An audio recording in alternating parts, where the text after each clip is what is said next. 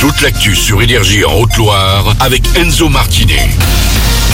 Bonjour Manu, bonjour à tous. On a un mardi pluie. Aujourd'hui, des gouttes sont attendues sur l'ensemble du département toute la journée. Le vent aussi, il devrait pas mal souffler cet après-midi. Les températures, il fera 6 à Brioude, 5 au Puy et 4 à Saint-Jean.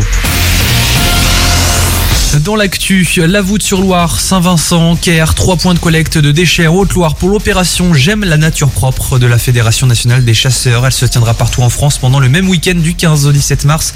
Une opération citoyenne de nettoyage pour préserver la nature et les forêts. L'an dernier, près de 10 000 mètres cubes de déchets ont été ramassés. Vous pouvez retrouver les horaires et les points de collecte sur j'aime la nature.fr. Un paysage, un paysage qui va se transformer sur 5,7 hectares. Des arbres vont être retirés à Issingeau dans la forêt de Montbarnier.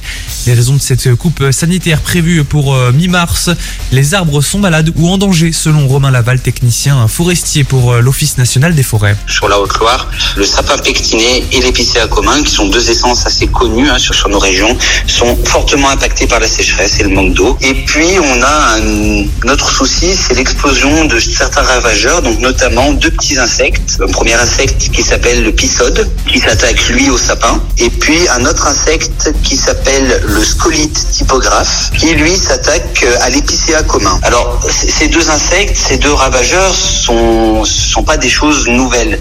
Euh, c'est des insectes qui existent depuis longtemps. Par contre, ce qui est nouveau, c'est leur prolifération et leur impact sur les forêts françaises. Pour revenir sur les raisons de cet abattage massif, une réunion publique a lieu demain à 14h à la mairie d'Issingeau.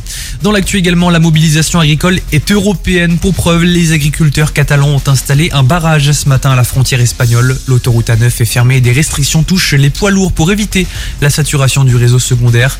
À Paris, sur le salon de l'agriculture, la visite aujourd'hui du Premier ministre Gabriel Attal rencontre les professionnels après les annonces d'Emmanuel Macron pour tenter de calmer la colère paysanne.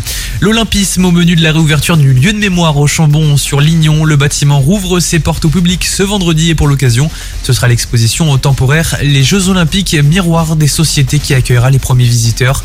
Une expo pour aborder euh, d'abord euh, l'histoire des JO et les questions de discrimination du racisme dans le sport pour ainsi euh, déconstruire hein, les préjugés à voir jusqu'au 2 juin prochain. Et puis on termine avec une autre info aux Jeux Olympiques. Il reste des billets pour cet été à Paris. Une nouvelle session de vente aura lieu lundi prochain à partir de 10h sur le site ticket.paris2024.org.